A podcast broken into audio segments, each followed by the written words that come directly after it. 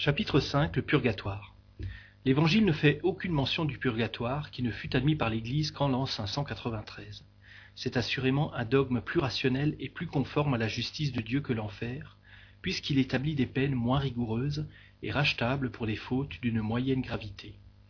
Le principe du purgatoire est donc fondé en équité, car comparé à la justice humaine, c'est la détention temporaire à côté de la condamnation à perpétuité. Que penserait-on d'un pays qui n'aurait que la peine de mort pour les crimes et les simples délits?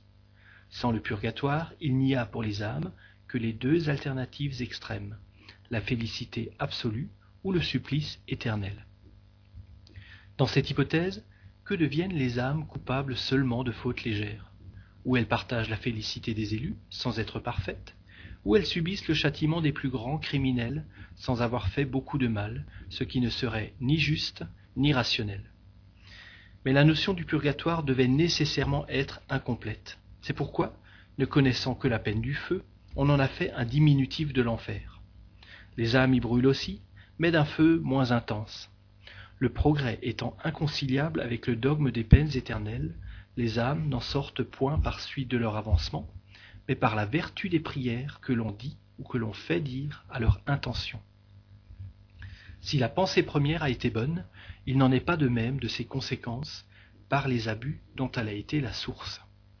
Au moyen des prières payées, le purgatoire est devenu une mine plus productive que l'enfer. Le lieu du purgatoire n'a jamais été déterminé, ni la nature des peines qu'on y endure clairement définie. Il était réservé à la révélation nouvelle de combler cette lacune en nous expliquant les causes des misères de la vie terrestre dont la pluralité des existences pouvait seule nous montrer la justice. Ces misères sont nécessairement la suite des imperfections de l'âme, car si l'âme était parfaite, elle ne commettrait point de faute et n'aurait pas à en subir les conséquences. L'homme qui serait sobre et modéré en tout, par exemple, ne serait pas en proie aux maladies qu'engendrent les excès. Le plus souvent, il est malheureux ici-bas par sa propre faute. Mais s'il est imparfait, c'est qu'il l'était avant de venir sur la terre. Il y expie non seulement ses fautes actuelles, mais les fautes antérieures qu'il n'a point réparées. Il endure dans une vie d'épreuve ce qu'il a fait endurer aux autres dans une autre existence. Les vicissitudes qu'il éprouve sont à la fois un châtiment temporaire et un avertissement des imperfections dont il doit se défaire pour éviter les malheurs futurs et progresser vers le bien. Ce sont pour l'âme les leçons de l'expérience, leçons rudes parfois, mais d'autant plus profitables pour l'avenir qu'elles laissent une plus profonde impression. Ces vicissitudes sont l'occasion de luttes incessantes qui développent ses forces et ses facultés morales et intellectuelles, la fortifient dans le bien, et d'où elle sort toujours victorieuse, si elle a le courage de la soutenir jusqu'au bout.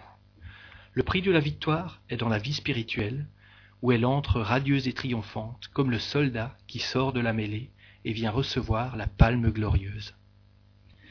Chaque existence est pour l'âme l'occasion d'un pas en avant. De sa volonté, dépend que ce pas soit le plus grand possible, de franchir plusieurs échelons ou de rester au même point.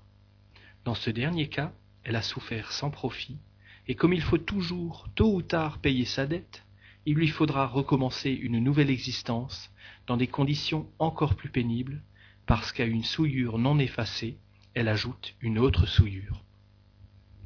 C'est donc dans les incarnations successives que l'âme se dépouille peu à peu de ses imperfections qu'elle se purge, en un mot, jusqu'à ce qu'elle soit assez pure pour mériter de quitter les mondes d'expiation pour des mondes plus heureux, et plus tard ceux-ci pour jouir de la félicité suprême.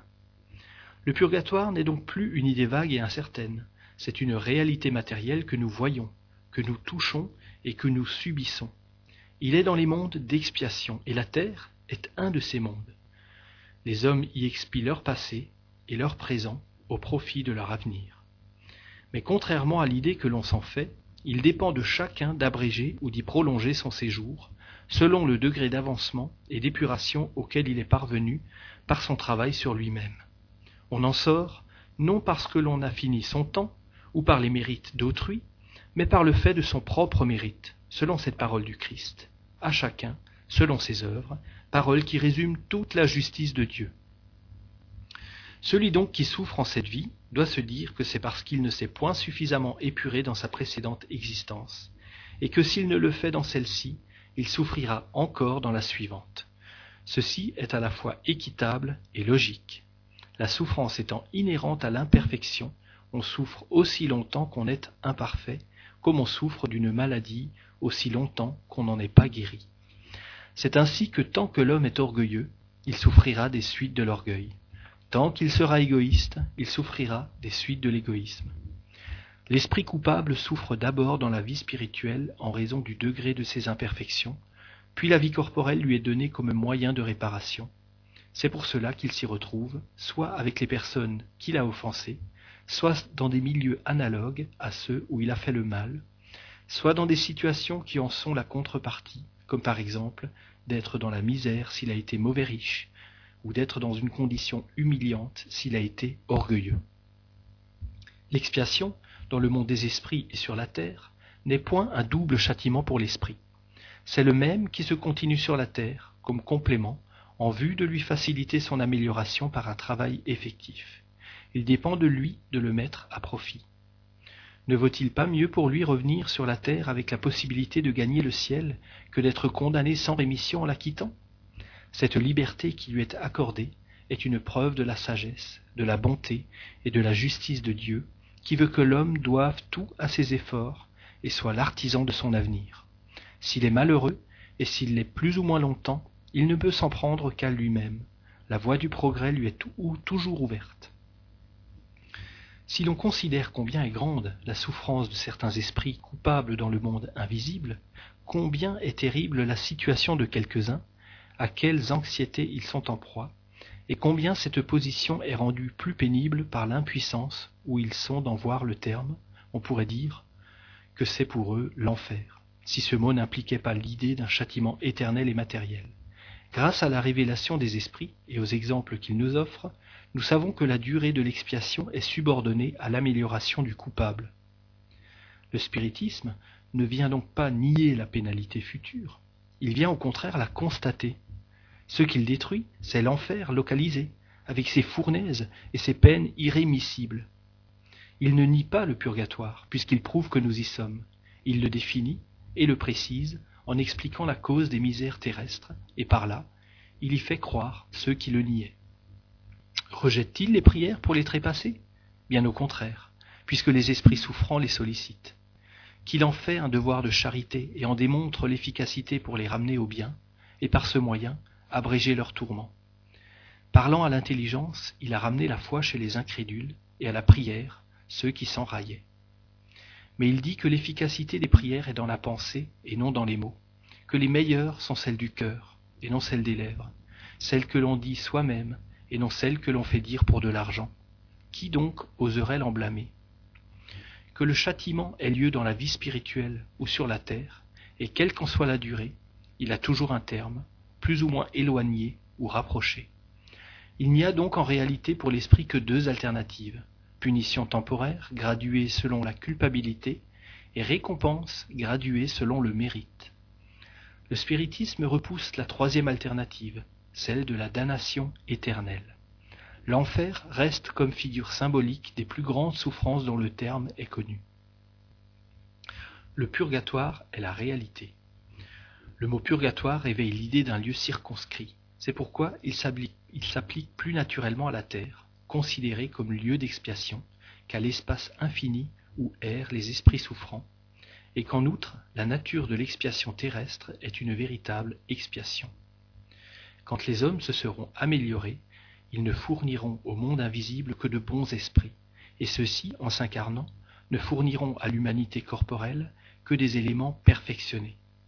Alors la terre cessant d'être un monde d'expiation, les hommes n'y endureront plus les misères qui sont les conséquences de leurs imperfections. C'est cette transformation qui s'opère en ce moment et élèvera la terre dans la hiérarchie des mondes. Pourquoi donc le Christ n'a-t-il pas parlé du purgatoire? C'est que l'idée n'existant pas, il n'y avait pas de mot pour la représenter. Il s'est servi du mot enfer, le seul qui fut en usage comme terme générique pour désigner les peines futures sans distinction.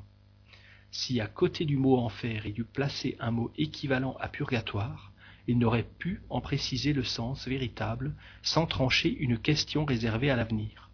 C'eût été en outre consacrer l'existence de deux lieux spéciaux de châtiment L'enfer, dans son acception générale, réveillant l'idée de punition, renfermait implicitement celle du purgatoire, qui n'est qu'un mode de pénalité.